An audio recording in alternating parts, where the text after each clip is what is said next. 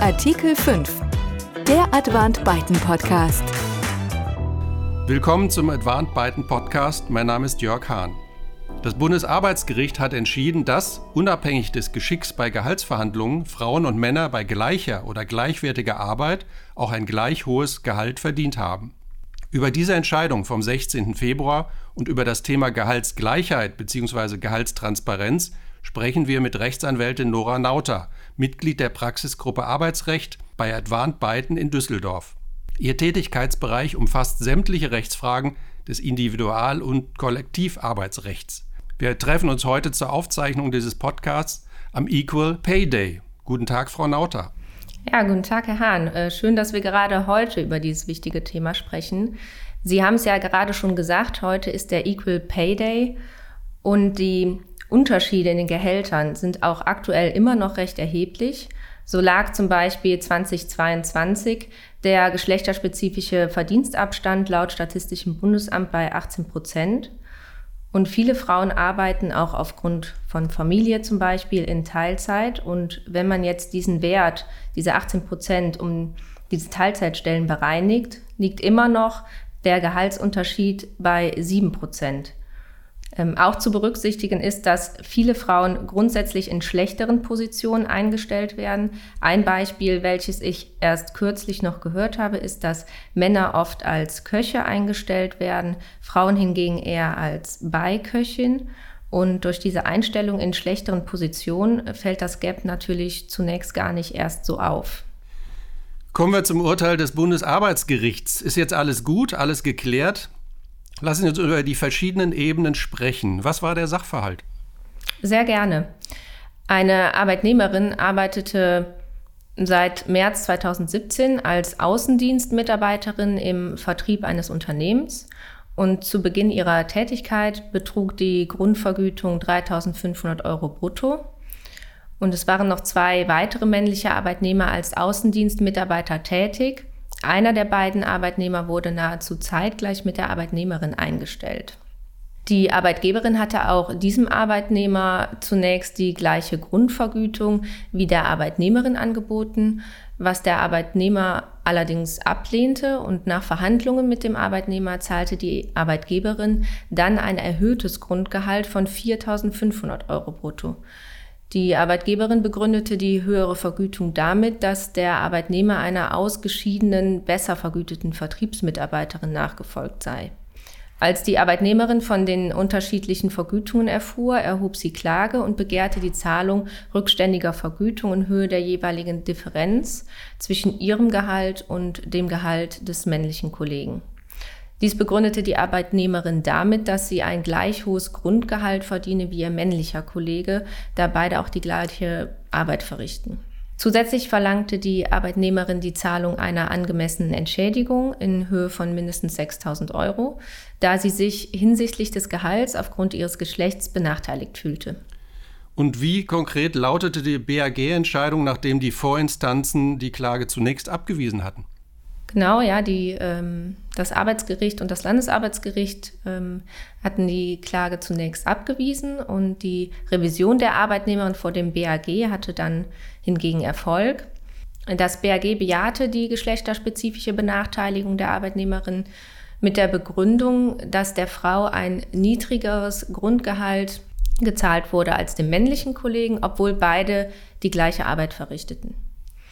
Und daher habe die Arbeitnehmerin nach der Auffassung des BAG unter Berücksichtigung des Paragraph 7 Entgelttransparenzgesetzes einen Anspruch auf das gleiche Grundgehalt wie ihr männlicher Kollege.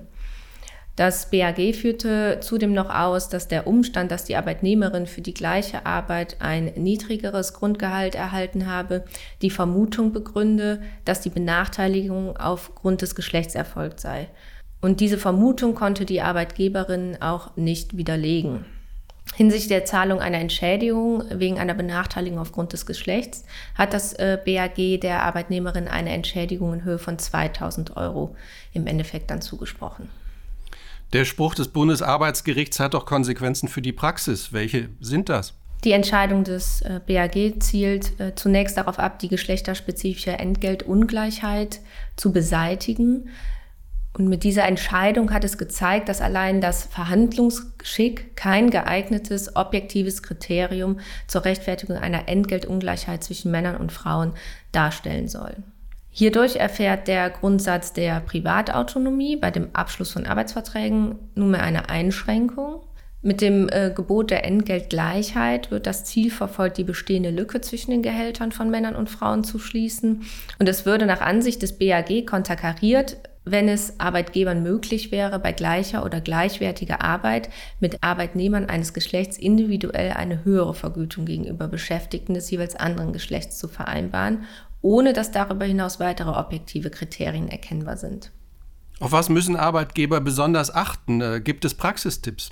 Arbeitgeber sollten sich ähm, darauf einstellen, dass auch andere Arbeitnehmer gegebenenfalls nachziehen und versuchen werden, eine geschlechterspezifische Benachteiligung hinsichtlich der Gehaltsverhandlungen geltend zu machen. Daher ist Arbeitgebern zu raten, zukünftig geschlechterspezifische Entgeltungleichheiten aufgrund des Verhandlungsgeschicks eines Beschäftigten zu vermeiden.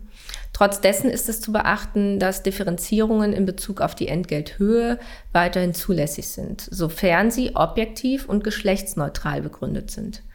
Falls noch nicht geschehen, ist Arbeitgeber daher zu empfehlen, ein Entgeltvergütungssystem einzurichten, welches objektive Kriterien für die Vergütungsbemessung aufstellt. Und das könnten zum Beispiel erworbene Abschlüsse, Auslandserfahrungen, Sprachkenntnisse oder die Betriebszugehörigkeit sein. Auf jeden Fall gehört gutes Verhandeln nach Ansicht des BAG nicht dazu.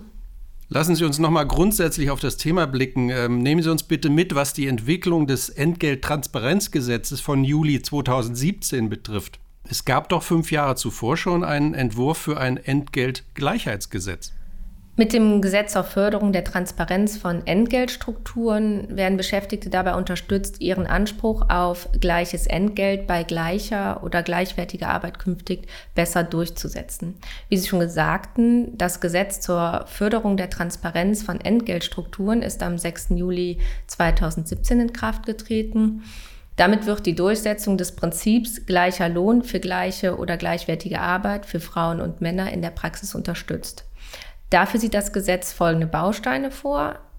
Zunächst einen individuellen Auskunftsanspruch für Beschäftigte, ein fakultatives betriebliches Prüfverfahren und Berichtspflichten über Maßnahmen zur Gleichstellung von Frauen und Männern sowie zur Herstellung der Entgeltgleichheit. Hilft denn allein Transparenz, Lohnlücken zu schließen? Mit dem Entgelttransparenzgesetz wird eine weitere Ursache der Entgeltlücke in den Blick genommen. Fehlende Transparenz in betrieblichen Entgeltstrukturen und Lohnfindungsprozessen. Transparenz hilft, ungerechtfertigte Entgeltunterschiede zu beseitigen und öffnet zudem den Blick für die Stellschrauben zu mehr Chancengleichheit von Frauen und Männern in Betrieb und Unternehmen.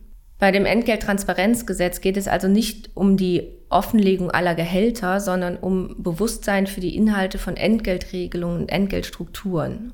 Hierzu finden sich im ersten Abschnitt des Gesetzes neben dem Verbot unmittelbarer und mittelbarer Ungleichbehandlungen allgemeine Begriffsbestimmungen und Zielvorgaben. Der zweite Abschnitt eröffnet für Arbeitnehmer in Betrieben mit mehr als 200 Arbeitnehmer unter bestimmten Voraussetzungen diesen individuellen Auskunftsanspruch. Und der dritte Abschnitt des Entgelttransparenzgesetzes wirkt dann auf Arbeitgeber ein mit mehr als 500 Arbeitnehmern. Sie sind laut des Gesetzes aufgefordert, betriebliche Verfahren zur Überprüfung und Herstellung von Entgeltgleichheit einzusetzen. Sie hatten gerade vom Auskunftsanspruch gesprochen.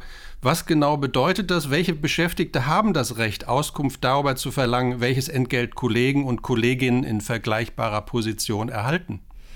Ähm, zu den Voraussetzungen kann man kurz erläutern, dass nach 10 Absatz 1 Satz 1 Entgelttransparenzgesetz in Verbindung mit dem 12 Absatz 1 des Gesetzes Beschäftigte zur Überprüfung der Einhaltung des Entgeltgleichheitsgebots einen individuellen Auskunftsanspruch haben welcher sich nach Maßgabe der Paragraphen 11 bis 16 des Entgelttransparenzgesetzes richtet. Der Begriff der Beschäftigten ergibt sich dabei aus Paragraph 5 Absatz 2 Nummer 1 Entgelttransparenzgesetz und umfasst Arbeitnehmerinnen und Arbeitnehmer. Der Auskunftsanspruch besteht allerdings grundsätzlich nur in Betrieben mit in der Regel mehr als 200 Beschäftigten bei demselben Arbeitgeber. Und wenn nun ein Arbeitnehmer oder eine Arbeitnehmerin glaubt, sie oder er werde bei dem Entgelt wegen des Geschlechts ungleich behandelt, kann Auskunft über die durchschnittliche Höhe des monatlichen Bruttoentgelts und von bis zu zwei Entgeltbestandteilen der vergleichbar Beschäftigten verlangt werden. Dabei erstreckt sich die Auskunftsverpflichtung auf die Angabe zu den Kriterien und Verfahren der Entgeltfindung, was die Information über die Festlegung des eigenen Entgelts sowie des Entgelts für die Vergleichstätigkeit umfasst. Zum Schutz personenbezogener Daten muss das Vergleichsentgelt allerdings nur angegeben werden, wenn die Vergleichstätigkeit von mindestens sechs Beschäftigten des anderen Geschlechts ausgeübt wird. Ergibt die Auskunft dann zum Beispiel, dass eine Beschäftigte ein geringeres Entgelt für gleich oder gleichwertige Arbeit erhält als das mitgeteilte Vergleichsentgelt, besteht für den Arbeitgeber eine zu widerlegende Vermutung, dass diese Benachteiligung wegen des Geschlechts erfolgt ist. Nochmal ähm, Blick auf die Verfahrensregeln. Müssen alle Arbeitgeber Verfahren zur Überprüfung der Entgeltgleichheit einführen und transparent machen? Nein, die ähm, Aufforderung zur Durchführung eines betrieblichen Prüfverfahrens zur Einhaltung des Entgeltgleichheitsgebots folgt aus 17 Absatz 1 Satz 1 Entgelttransparenzgesetz und richtet sich nur an private Arbeitgeber mit in der Regel mehr als 500 Beschäftigten. Sie sind jetzt auf einige der Paragraphen detailliert eingegangen. Welche Schlüsselsätze sollten Unternehmen bzw. deren Verantwortliche denn jetzt mitnehmen? Zunächst ist zu sagen, dass das Ziel des Gesetzes ist, Transparenz zu schaffen und Diskriminierung bei der Bezahlung aufgrund des Geschlechts zu vermeiden. Und ganz wichtig, was ähm, vor allen Dingen Arbeitgeber noch mitnehmen sollten, ist, dass weiterhin Differenzierungen in Bezug auf die Entgelthöhe erlaubt sind, sofern sie objektiv und geschlechtsneutral begründet sind. Und ähm, dabei ist, wie jetzt äh, schon erläutert, äh, zu berücksichtigen, dass das Verhandlungsgeschick laut BAG nicht dazugehört. Ja, vielen Dank für das äh, Gespräch am heutigen Equal Pay Day. Äh, das Thema wird die Arbeitswelt, die Arbeitgeber und die Arbeitnehmerinnen sicherlich weiter beschäftigen. Danke, Frau Nauter. Vielen Dank.